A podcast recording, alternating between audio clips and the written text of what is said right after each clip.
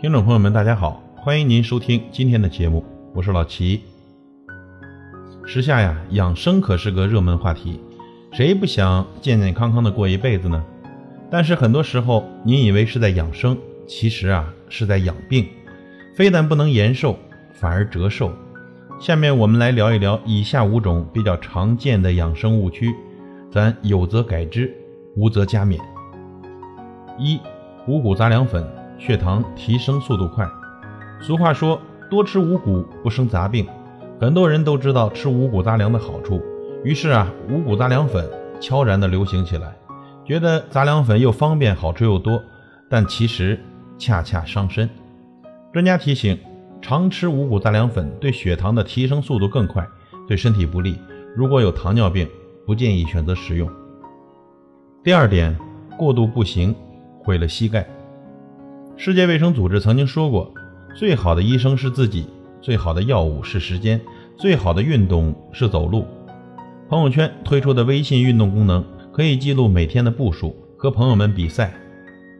于是晒步数也成了朋友圈的一种潮流，很多人每天都能超过两万多步。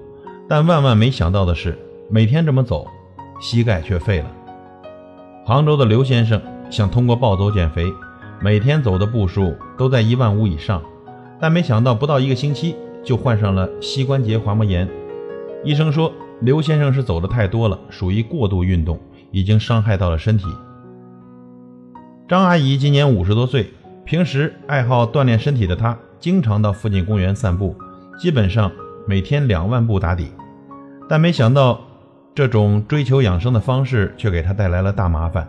正是因为走路太多，对膝盖产生了损伤，时间长了，原本应该起到润滑关节作用的关节腔液越来越多，这才形成了积液。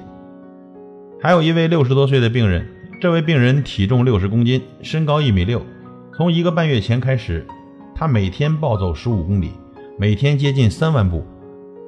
刚开始锻炼，有点腰酸背痛也正常。但是走了半个月以后，一站起来就觉得右边的大腿根部疼痛，当时还可以走路，就以为是扭伤了，硬撑着没到医院去。后来越来越疼，病人才到医院一检查，才发现原来是大腿的骨头伤了。那么我们说正确的走路方式是什么样的呢？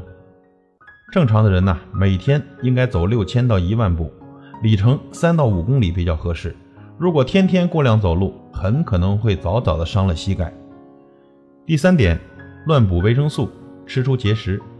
维生素种类较多，功能各异，不仅对治疗维生素缺乏病有特效，而且对其他的一些疾病也有辅助的治疗作用。但有些人呢，却夸大了维生素的作用，不管生什么病，都把维生素当作万能品，这也是对维生素的一种错误认识。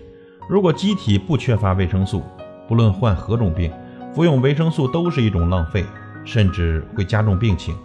例如，胃溃疡患者大量服用维生素 C，不仅无效，而且还会加重对胃的刺激。平时有人把 VC 泡腾片当做提高免疫力的药品，但其实啊，只有维生素缺乏者才需要补充。一旦长期过量服用 VC，还会导致尿路结石，加速动脉硬化。第四点，胡乱进补，吃出了病。很多人都觉得保健品有病能防病，没病能保健，但其实啊，乱吃保健品吃出病的例子还真不少。很多人注重养生，但其实是在养病。比如他们去吃大量的补药，导致脉搏又沉又紧，气血不流通。